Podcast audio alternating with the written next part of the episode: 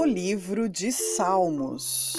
A confiança e felicidade do crente e a certeza da vida eterna. Capítulo 16. Mictão de Davi.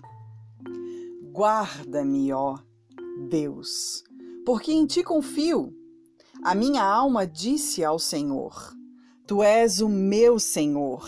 A minha bondade não chega a tua presença, mas aos santos que estão na terra e aos ilustres em quem está todo o meu prazer.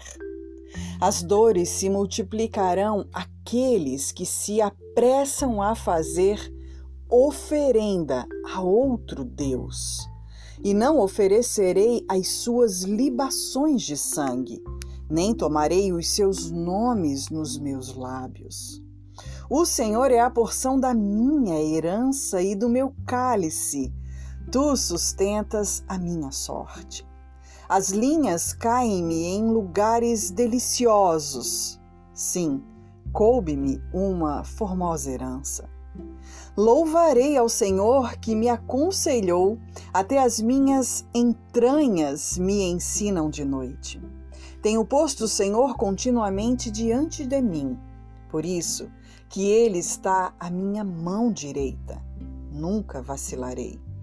Portanto, está alegre o meu coração e se regozija a minha glória. Também a minha carne repousará segura. Pois não deixarás a minha alma no inferno, nem permitirás que o teu santo veja corrupção. Far-me-ás ver a vereda da vida, na tua presença há fartura de alegrias, a tua mão direita há delícias perpetuamente.